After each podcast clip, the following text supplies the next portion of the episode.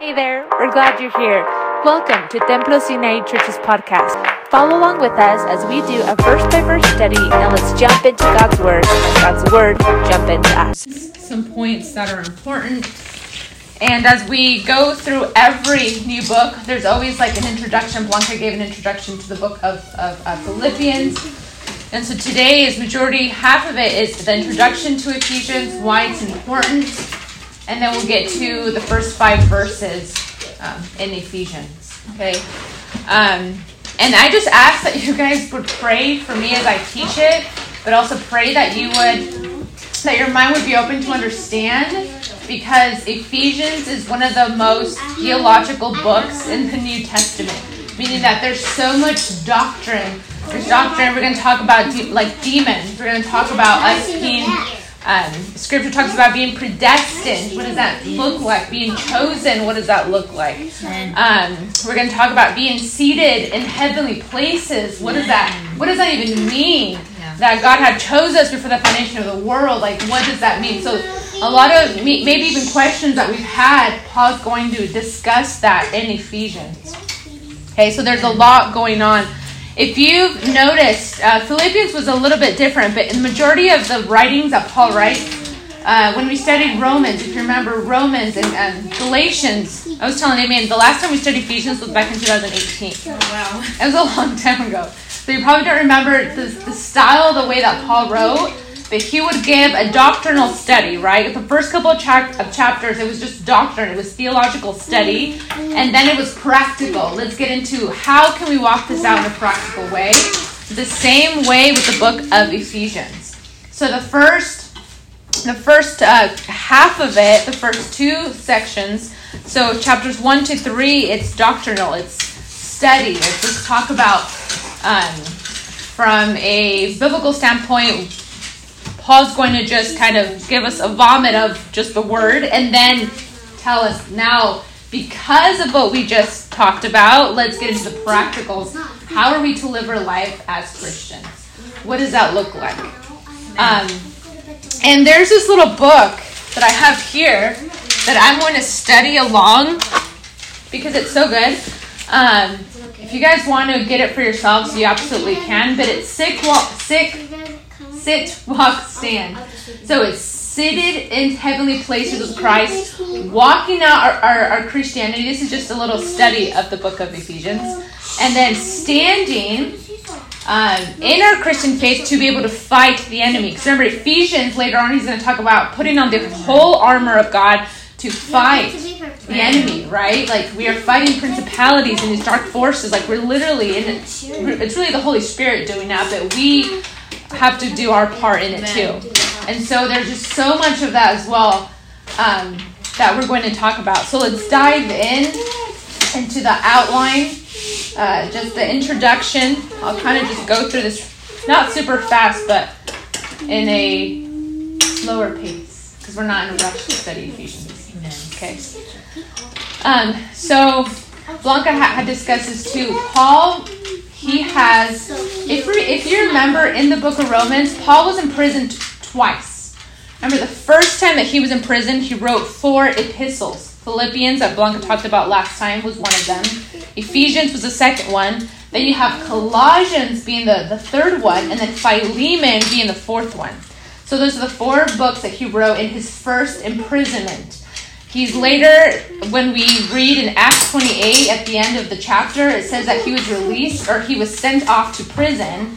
And then when you read in um, Second Timothy, when you read in First um, Timothy and Titus, it gives us an indication that he was actually put back in prison, but this time he doesn't come out. He's eventually martyred, right, for, for the sake of Christ. And Nero actually finds him guilty. He's condemned and he's killed. But the first time that he is released from prison, he goes on. He visits Crete. Um, he goes and he visits Ephesus. Um, in that time, he might have gone to Spain. If you remember, we discussed that a little bit in in um, in the book of Acts. Um, in Romans, we talked about that as well. Or no, um, in Acts, where he goes and he's trying to go to Spain. He might have not got there. So when you actually understand and read as we've been going through Acts and seeing his journey, his missionary journey through all those places, Um, it's just really interesting because in Ephesus, remember in, in Acts, it tells us that he spent two years with the Ephesus church. That's a long time to be with the church. Two years, and Paul was constantly going everywhere. When we even discussed Corinthians, he was with the Corinth church for 18 months. So he was with a couple of churches for a very long time. So Ephesus, we'll see how they were such a blessed church. Ephesus had Paul, who started the Ephesus church. They had Priscilla and Aquila, who were teaching there for quite some time, that um, Acts tells us about. Um, they have, hey kids, just be a little quiet, okay? We have um, John the Beloved was later, um, he eventually died in Ephesus, but he in his old age he fellowship he was he was the pastor if you will of that church in the last part of his life. John the apostle who wrote revelation right is was with the people in ephesus. Timothy was the pastor of the, the ephesus church for such a long time. And then later he is martyred.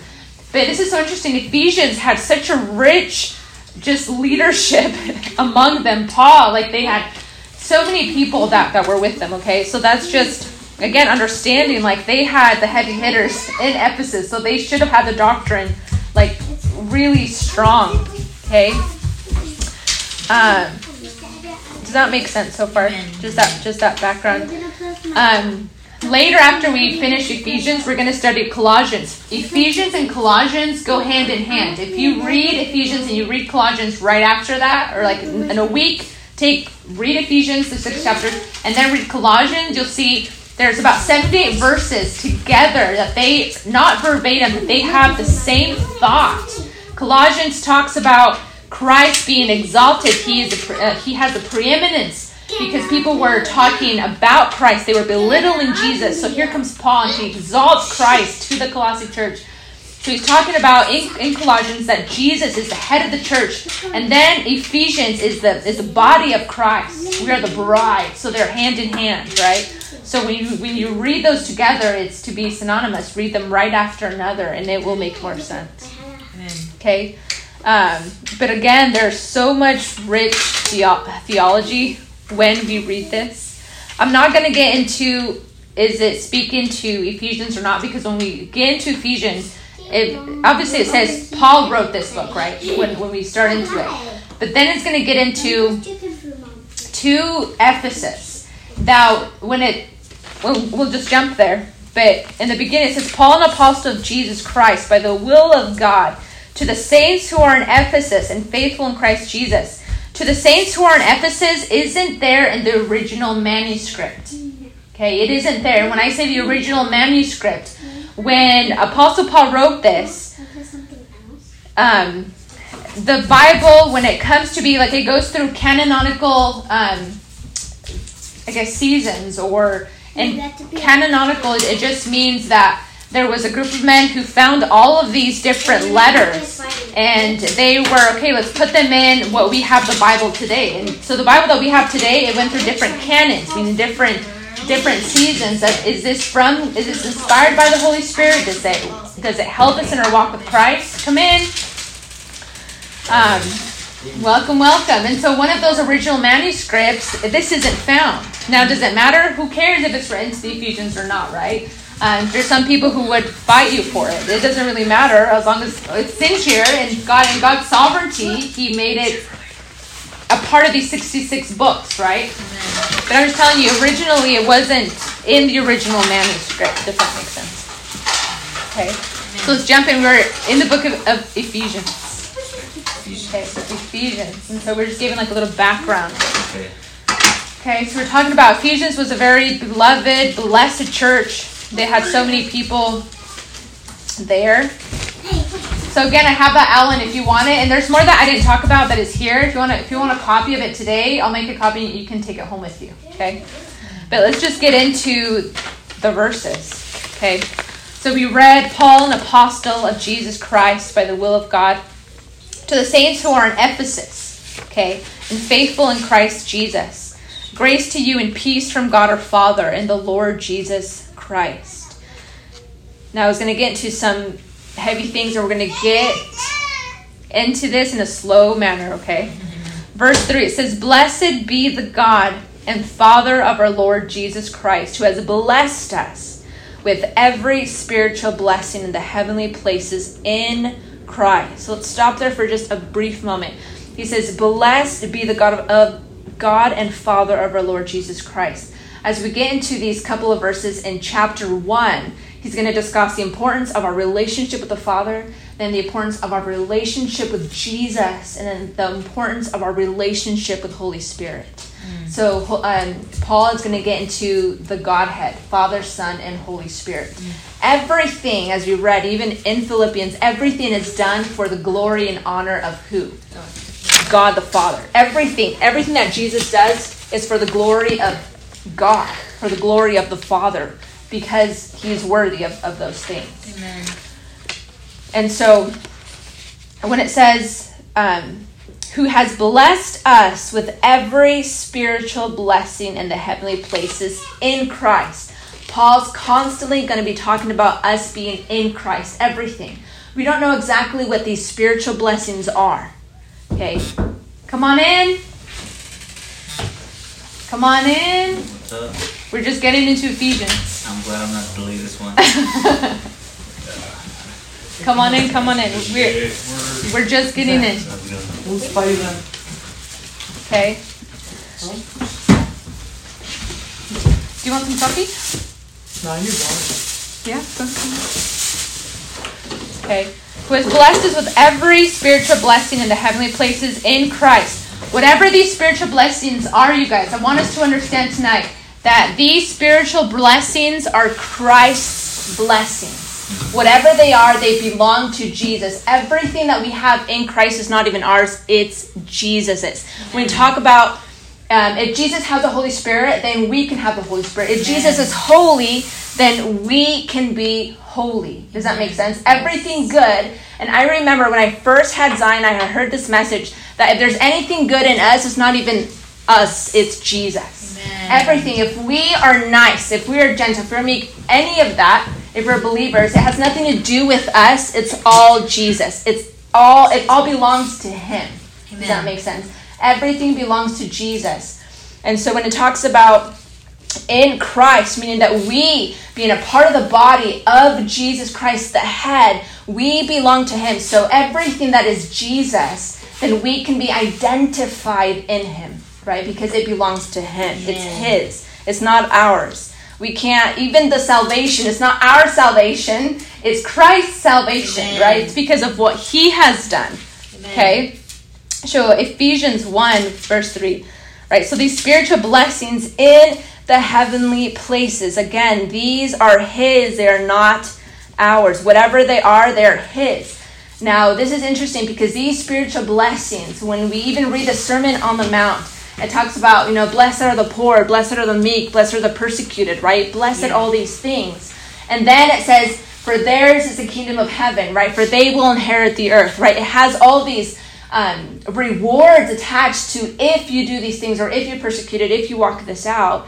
But from the earthly perspective, nobody wants that. No one wants to be persecuted. No one wants to mourn. No one wants to be poor. So Paul's saying these blessings, we have to see them from a heaven vantage point, not from an earthly perspective, because no, no one wants that. No one wants to die. No one wants to give up their rights. No one wants to give up their life. But in the kingdom of heaven, it's an opposite way of living, mm-hmm. right?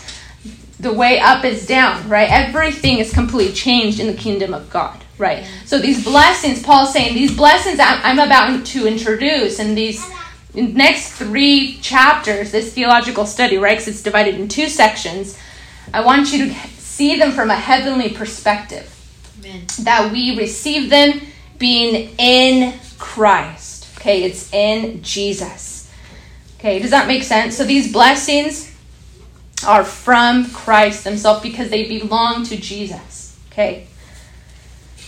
It says, just as He chose us, there it goes, he goes again, in Him before the foundations of the world, that we should be holy and without blame before Him in love. Now we're going to stay on this verse for a little bit because I'm not going to get into Calvinism and all that it is because it's a lot, and Arminianism because it's a lot. But you'll have people fight you about it because they strongly believe in this that God and Calvinism, and one of their points is that when they read this this scripture and when we see predestination, election, we only see it two times in the Bible, in the book of, of Ephesians and Romans. We'll see it here in this chapter. We'll see it again in verse 11 in Romans 8. We'll see that we are chosen, that we're elected. So the Calvinists believe, you see, God chose us. There's some of us here that we are chosen because God, that's how He wanted it. He wanted some destined to be with Him forever and some to go to hell. That's just how He wanted it. That's just, He predestined some people. So predestined is just means that we were chosen ahead of time. Okay, just predestined, that's what it means. Yeah. And so the Calvinists will fight you and say, you see, God chose some people to go to hell and he chose some people to go to heaven. That's just bad luck for you. Sorry if you go to hell, that's just how God wanted it. Yeah. Arminianism is the opposite. It's okay, it's the opposite of Calvinism. God, in his sovereignty, chose for you to have the free will, for you to choose and decide if you choose Jesus. If you choose Jesus, then you're found in him. Okay, and later we'll unravel more on that. Is that some believe you don't have a choice, that it's irresistible grace, that if He draws you to Him, you can't resist that. You can't say no to that. If He chooses you, then He's yours. You're His. That's it. You have no choice. But then what about free will? You have that free will to decide if you want Him. You can reject Jesus or you can choose Him, right? Amen. We think of, and we've discussed this too in in Romans and Acts, you think of the chosen people Israel, right? They were the ones who thought, I'm the chosen one, I can do whatever I want because I am the chosen race. And they kind of became arrogant in that sense. It was all about Israel.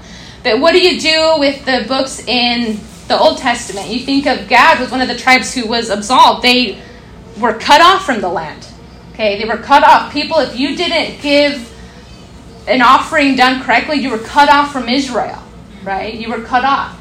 You have Ruth, you have Rahab, who they weren't Jew, they were Gentiles, but they became part of that chosen race. Okay? That they were brought into this. Does that make sense? Yeah. So the Calvinists believe that we individually are chosen or we individually are not chosen. The Arminian view is that we are chosen collectively as a group, as a corporate entity, the church, to become part of the body of Christ. Does that make sense? So God chose Israel to be his, just as God chose the church to be his. And now this is what's so interesting. God chose Israel for what purpose? To be holy, to be blameless, to point everyone else to Jesus, to point everyone else to God, right? That they would be a holy priest, that they would point others to God Himself. Where Israel failed, I believe this is where the church was birthed and say, okay, if Israel rejects me as their king, then I'm going to raise up a group of people, a holy, a priest, um, um, a holy nation, as Peter puts it, to choose me, to love me, to point others to me, to walk in holiness, to walk without blame. This is the church who he has chosen. Where Israel failed to walk, the church then walks that out. And again, there's some who will say, no, it's all about Israel. It's not about the church. But when I read scripture, it it talks about it's it's about the church. I mean, we are to fulfill what Israel failed to walk out, right? Even when you read in in the in, in the Gospels, you know, some people say, like when Jesus, there was some Jews that were saying, no, it's you know, it's um, we have Abraham as a father, and Jesus, what does he say? You know, out of these rocks, I can make children of Abraham. Right? It's not about just being a part in blood. It's walking it out by the fruit of your, of your character. Right? Right? It's in it's it, it's a heart issue. It says looking like Christ from the inside, not just because we have the blood of being Jewish. Is do you back that up with your fruit? Do you look more like Jesus is Jesus in your character, right? And that's all that God ever wanted was a group that would look like his son, right? And we'll discuss even in Isaiah that he said, Look, I tried.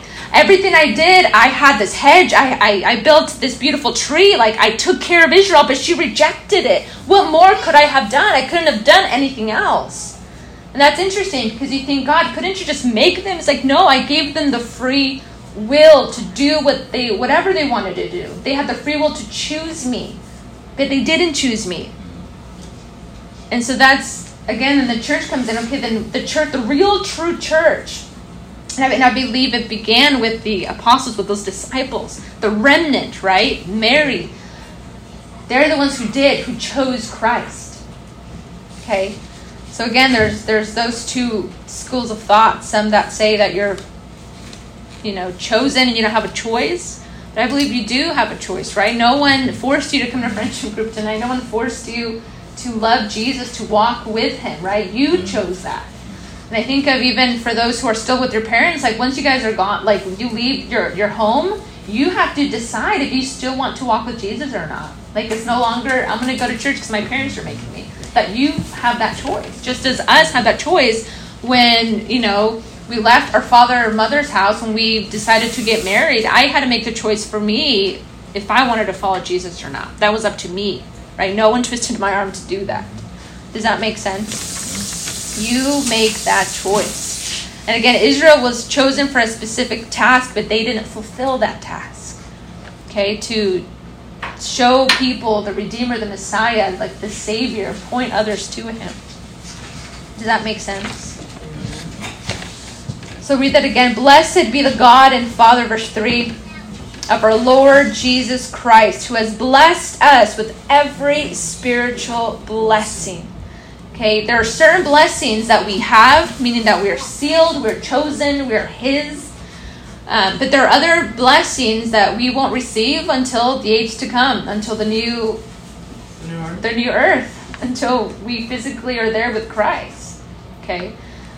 And then later on, he's going to unravel more of these spiritual blessings. But says, in the heavenly places in Christ. When it speaks about the heavenlies, he's going to, Paul's going to discuss this in a couple of ways. Because later he's going to discuss in Ephesians 6 that there's principalities, right, in the heavenly places. But here, what he is saying is that in the heavenlies is basically where Jesus is at.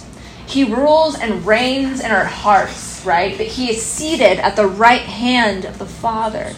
So when Paul is saying we have all these blessings in him, in who? In Jesus, because these blessings are his, they're his blessings. And because we are in Christ, then those blessings are our blessings, right? Not that we're equal with Jesus, but we being the body, we just are along for the ride, if you will. Does that make sense? Mm-hmm. Okay.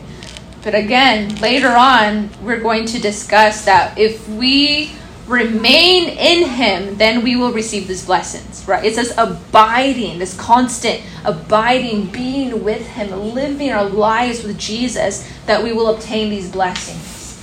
Okay, remember when we even read in Revelation, is this blessed is He who overcomes, right? It's us walking this walk with Christ the rest of our lives until He returns or if we die tomorrow, right? It's being faithful with Him.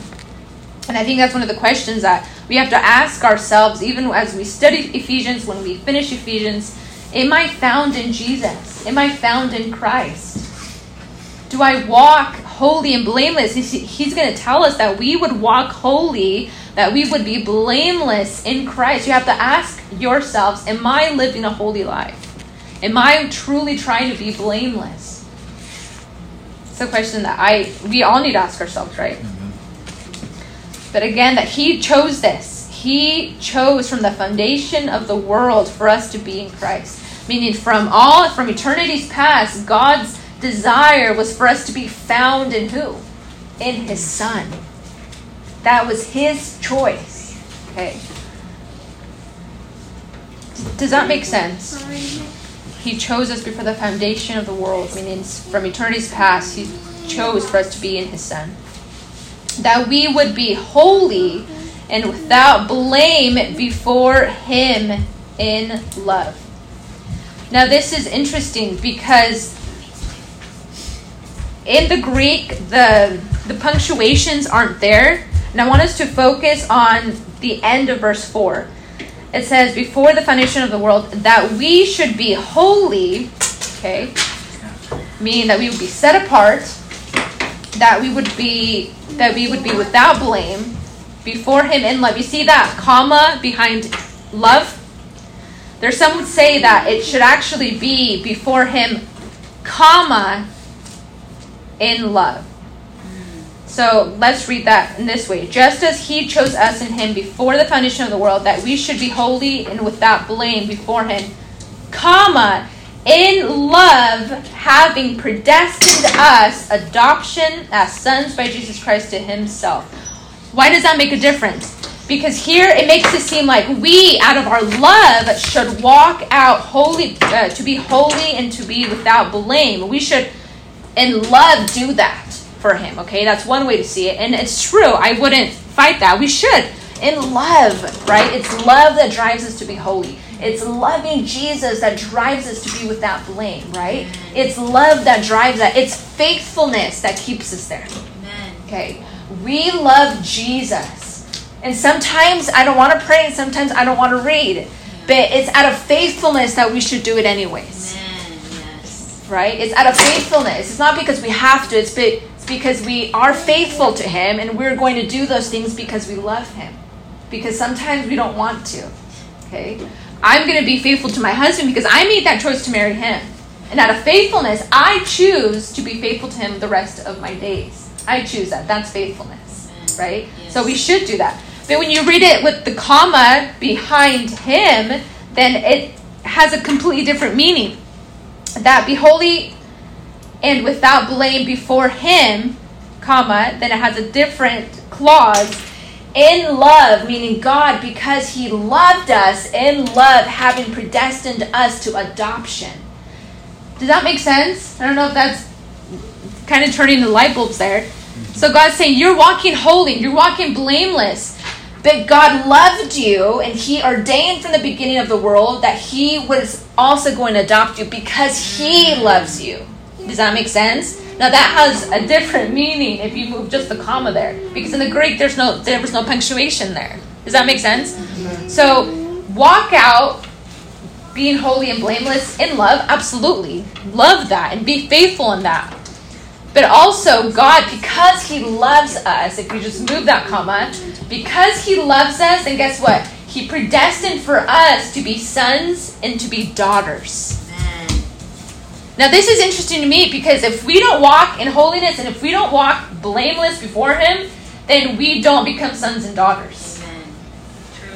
Okay? It's us loving Him to walk out in holiness, to walk out being blameless. And it's interesting because in, because in Philippians, when it says that we would be found holy and blameless before Him, when you actually read that, it says that we would be, in the Greek, that we would be found without wax. What does that mean? That back in ancient biblical times, they didn't have Tupperware. They had ceramic, right? And so they had these ceramic pots, and they couldn't just go to the store and say, "Hey, can I get a new ceramic pot?" They fixed it themselves with with actual wax. And so they would have it. Their ceramic pots would break. They would put the wax inside there, and then it would be new again. So the interesting thing is that when Paul uses that clause, he says that we would be found without wax before him on that last day. What he's saying is that if God could literally get us or get a pot saying that if I could put John right here, put him right between, right in front of the light, could I have him? Could I see him without cracks or blemishes? What he's saying, I want John to be put in front of the light, which is Christ, and that Christ would see him to be without cracks, that he would not see any wax inside of John, meaning all the impurities would be gone, that he would be blameless before him. That's what he is saying, even in Philippians. He's that we would be blameless. That's what it is. That when we would be put to the test, that there would be no faults in us. And you think about it, we are faulty people. And that's why Paul's constantly saying, in Christ, in Christ, in Christ. Because you alone, there's fault, there's sin, there's all these impurities. But if you're found in Christ, guess what? There's nothing there. Because of what Christ has done. Amen. But it's us being in Him. And later He's going to tell us in Ephesians 4, 5, and 6 how do we walk that out?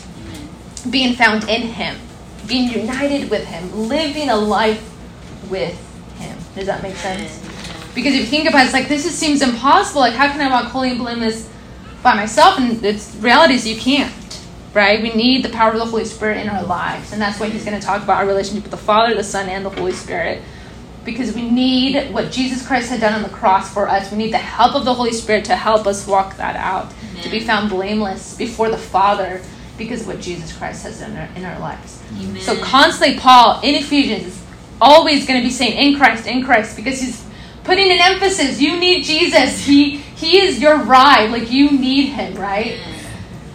And it's just like you put a dollar bill inside your, your Bible, and the Bible goes to New York City. The dollar bill is just along for the ride, right? Same thing with Christ, is that we need to be found in Him for us to be seated with Him in heavenly places, for us to be brought before the Father. It's like, I'm hidden in Christ because of what He has done. But it's us abiding, it's us living our lives, our daily lives with Him. And that's going to take your cooperation with Jesus, what He has done, the power of the Holy Spirit. It's not just, I'm going to cruise, let God do all the work. Jesus paid it, awesome. I'm just going to sit here and look pretty. No, He needs our cooperation in this process as well. And later we'll see practicalities of how we actually do that. Does that make sense? So in verse 4, it's again being holy without blame before Him in love, or before Him, comma, in love, having predestined, because He loves us, He predestined us, meaning that He has decided in His perfect pleasure to not just have us to be with Him forever and not just have us to be the bride, but He's like, but I want you guys to be my children. Like He longed for family. Mm. He longed for us to abide with him. And I think of my children. Everything I have is theirs. Right? There's this tenderness and we see this different facet of the father that he's just not he's not just someone up there this this stoic god who doesn't feel who just is up there. You guys worship me because i'm the creator. You do whatever i say. But he wants us to partner with him in family. He's this affectionate father who wants to dwell with us, who wants us to abide with him in Jesus. He says, "But I want you to be my sons and daughters." Like that's that's beautiful that we're adopted, that we could be part of this with him. We didn't have to, but he chose this before anything, before our actions, before the sins that we have committed. He says, "I've already predestined that if you choose me, then this is yours." If you decide to abide in Jesus, it's not just, yes, I accept Jesus Christ as my personal Savior, awesome. No, that's just the beginning of it. That's just the entry to the amusement park. There's still the whole park to see, right? That's just the entry. God's like, but there's so much more. And I think He's inviting us to not settle for just the salvation part. That's just the bare minimum. He's like, there's so much more to behold, to know, to see, to touch. There's so much more, guys. Amen. And I think us in our 30s and our late 20s and our early teens is that we have the privilege to know Him now in our younger years versus when we're 60 and saying, I wasted my whole life not knowing Jesus and I'm just getting to know Him. Like, can you imagine the whole life just wasted where you could have given your life in the early teens and the whole rest of your life served Him. And you would have gotten to know Him more than your 60, 70, 80 years that you have on life. Like, I wish I would have known Him earlier because there's so much more in this amusement park. And I just settled for the little bit of knowing who He is. Yeah. Okay. But when we get to eternity, eternity is going to be so that I think that's why we have eternity because there's so much to know about Yes. Jesus. Right? Does that make sense? Yes. Again, this is why Ephesians there's so much theolo- the- theology in these verses. Okay? And just again, as you read to it, I just pray that again, Holy Spirit would enlighten us as we study this together. Amen. Okay? Yes. having predestined us to be adopted as sons by Jesus Christ to himself. And again, all of this when you we when we even read the gospels, everything Jesus did was for the Father, right? He even said even in John, it's not because I mean, it's not for my pleasure, it's for the Father's pleasure. It's for it's for him. Everything I do is for him. He's like if if my father's working, then I'm going to work. Everything is for the glory of the Father, right? Every single thing. And so here the Father is saying, Yeah, I predestined at this adoption by Jesus. And Paul says it was all for the Father. It was all for him. It was his good pleasure, for his good pleasure. And Jesus like, I'm in. It's for you, God, I'm, I'm in. You want them? I'll go. Whatever you want. Because he wanted to please the Father. Right? You see this this beautiful unity. Does that make sense Yes. in them? I wanted us to go. Um, I mentioned in in um, Isaiah Let's go to Isaiah 5. Because this is a choice that we make. Okay, we can be adopted, we are His if we choose Him. So in Isaiah chapter 5,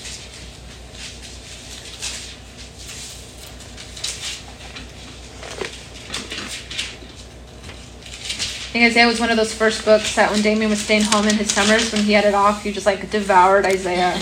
And he was telling me like, "This is what I. Do you want to learn what I, like what I was studying today?" But Isaiah five, look at again God's dis- like his disappointment in this vineyard, Israel. But look at what he says. He says, "Now let me sing." To my well beloved, a song of my beloved regarding his vineyard. My well beloved has a vineyard on a very fruitful hill. He's speaking about Israel here, guys. Verse 2 He dug it up, cleared out its stones, and planted it with the choicest vine. He built a tower in its midst and also made a winepress in it. So he expected it to bring forth good grapes, but it brought forth wild grapes. And now, O inhabitants of Jerusalem and men of Judah, judge please between me and my vineyard. What more? The heart of God, what more could could have been done to my vineyard that I have not done in it? Why then, when I expected it to bring forth good grapes, did it bring forth wild grapes? And now, please let me tell you what I will do to my vineyard. I will take away its hedge, and it shall be burned, and break down its wall, and it shall be trampled down, and it will lay it waste. It shall not be pruned or dug. But there shall come up briars and thorns, and I will also command the clouds that they rain no rain on it. Now, this is so interesting because God is saying they had that free will, the choice to choose me, and they didn't choose me. And then God in his heart saying, I did everything for Israel. I did everything for her. What more could I have done? Think about this for our friends who are family members who have been presented the gospel. Is this if God is saying, Blanca, what more could I have done for her? I've done everything. You think about it, Jesus really has done everything. What more could Jesus have done? He literally paid it all, right? It's like, what more could I have done? It's their choice. I've done my part. It's their cooperation that I need. If they want to cooperate, then they will be found in Christ. And then they will receive these blessings found in the heavenlies where Christ is seated. If we just cooperate, there's this whole this beauty that God wants to reveal to us in Christ. Okay? And again, it's our choice. And so some people can say, well, what about God's sovereignty? It's it's not really he's not sovereign God if you know people can do whatever they want. Doesn't God have a, a, a say? But think about it, it's God's sovereignty. He chose people to have free will. That's his sovereignty. Say, I, God, decide for them to have free will. Sovereignty is that he has all authority, he has all power. And his authority and his power, he decided in eternity's past that men shall have free will. That's him being sovereign. And people can say, well, that's not sovereignty. I mean, he, they don't, they decided no. This is no, he decided that. He decided that people can decide. Yeah. And we just have to understand that, that men have free will because that's how God ordained it. He predestined that. But he's saying, but if you choose this, there's this whole gallery of goodness that you can have if you say yes to this. Again, that there's so much more, right?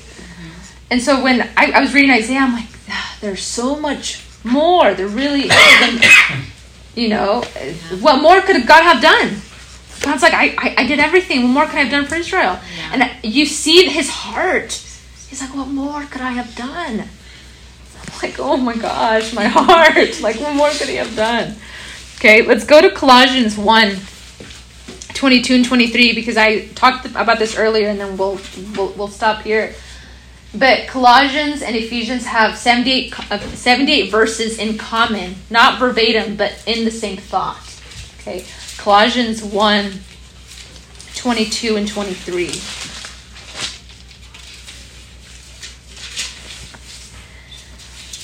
And it says, in the body of his flesh, through death, okay, to present you, we just read this in Ephesians, to present you holy and blameless and above reproach in whose sight? In God's sight, His sight, Jesus' sight, right? If indeed you continue in the faith, grounded and steadfast, and are not moved away from the hope of the gospel which you have heard, which was preached to every creature under heaven, at which I, Paul, became a minister. So here he's saying in in Colossians is that the whole point of this is to present to you holy and blameless to the Father. That Jesus could say, Look, Father, here they are, holy and blameless. But Paul is saying only that could only happen if you remain in the faith. Is that it's up to you. You have to do your part. It's not just I'm gonna I'm here for the ride. No, Jesus saying in this whole discourse of life, Lupe, Jesus wants to offer us. He wants to offer all of us in this room holy and blameless before the Father. That if you choose that, if you remain in the faith, that's our choice. Now you think about it, like that's kind of heavy, no? Is that we will be presented holy and blameless if we abide in Jesus. And if we abide in him, then he's going to do his his good will in us if we let him, right? Amen. It's a whole thing. It's we he we need to cooperate with him. Yeah. And sometimes it's hard because we're like, I don't want to die to myself, Lord. He's like, Blanca, I need to show you blameless and holy to the Father, but you need to cooperate. It's like, ah, it's hard. And it really is. Like, it's hard. Yeah. That's why we need to, again, fellowship with the Holy Spirit. Repent. If we didn't fellowship with Him today, guys, repent because He wants to show us blameless and holy to the Father. But we have to cooperate. We have to do our part. Amen. Does that make sense? Yes. Amen. And again, uh, Colossians it it says it's here. He wants to present you, and for us to be above above reproach in His sight. But again, he says, if indeed you continue in faith, grounded and steadfast, and not moved away. Okay, and that falls on us. God's like, I've done everything I could for Blanca, but she has to decide. And sometimes we're like, God, I want more. He's like, what more do you want? I've done everything. You have to cooperate. And it's just, saying yes. He has done everything. He's he he brings it before us and say, here, all you have to do is sit. Sit in these heavenly places. Like just just say yes to this and let me work in your heart. Let me operate in your heart. Do your part. Right? Does that make sense? Um, so again, many, many times we see in scripture that God gives us the choice, right? He he tries to woo us. He calling after us that we we need to decide that. Amen. Amen. So with that said, friends, we'll stop there. We're already at 45 minutes, but does that make sense? Yeah.